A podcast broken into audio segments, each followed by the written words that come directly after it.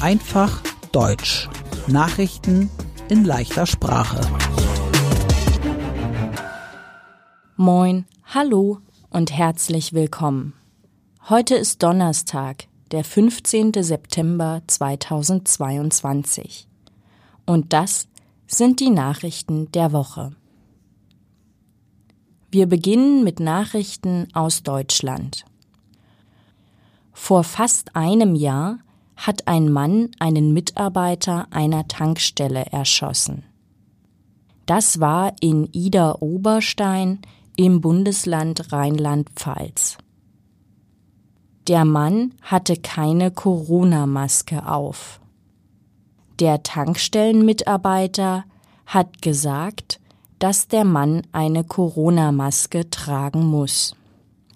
Deshalb hat der Mann den Tankstellenmitarbeiter getötet.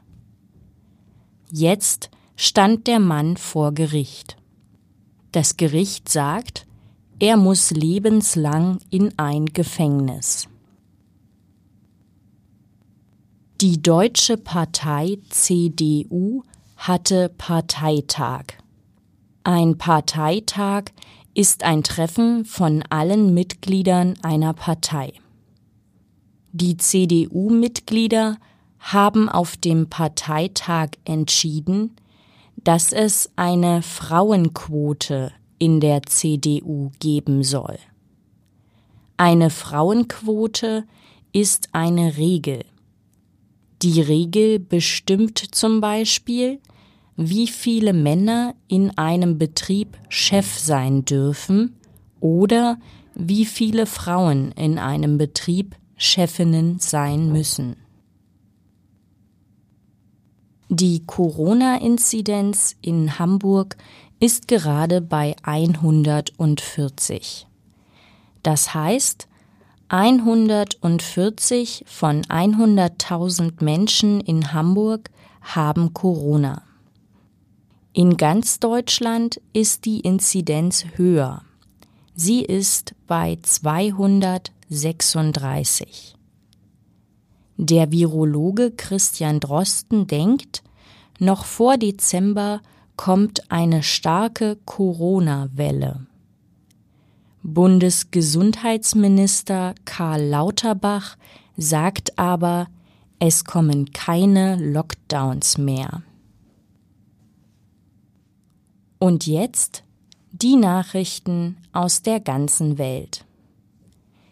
Im Krieg Russlands gegen die Ukraine hat die Ukraine Gebiete in der Region Charkiw zurückerobert. Die ukrainische Armee hat in der letzten Woche ungefähr 300 Orte von russischen Soldaten befreit. Russland sagt, Sie wollen Soldaten aus der Region Charkiw abziehen. Viele deutsche Politiker wollen der Ukraine jetzt mehr Waffen schicken. Die Waffen sollen dabei helfen, dass die Ukraine noch mehr Orte zurückerobert. Vitali Klitschko ist der Bürgermeister von Kiew, der Hauptstadt der Ukraine. Er will, dass Deutschland jetzt Waffen und Panzer schickt. Der russische Präsident Wladimir Putin ist nicht mehr so beliebt.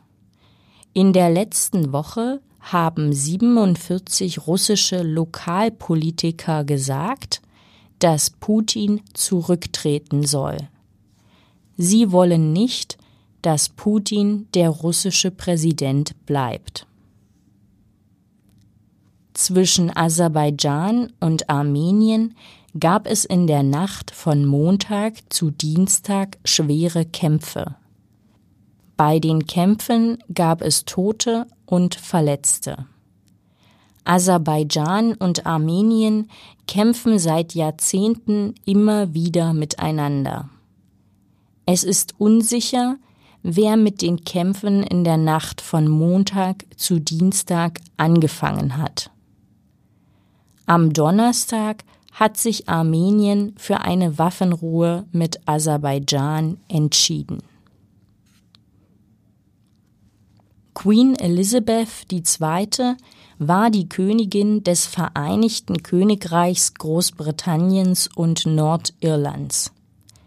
Sie ist am 8. September mit 96 Jahren gestorben.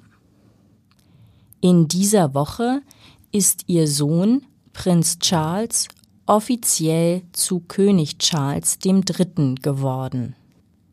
König Charles III. ist das neue britische Staatsoberhaupt. Der Sarg mit der toten Königin ist jetzt in der englischen Hauptstadt London.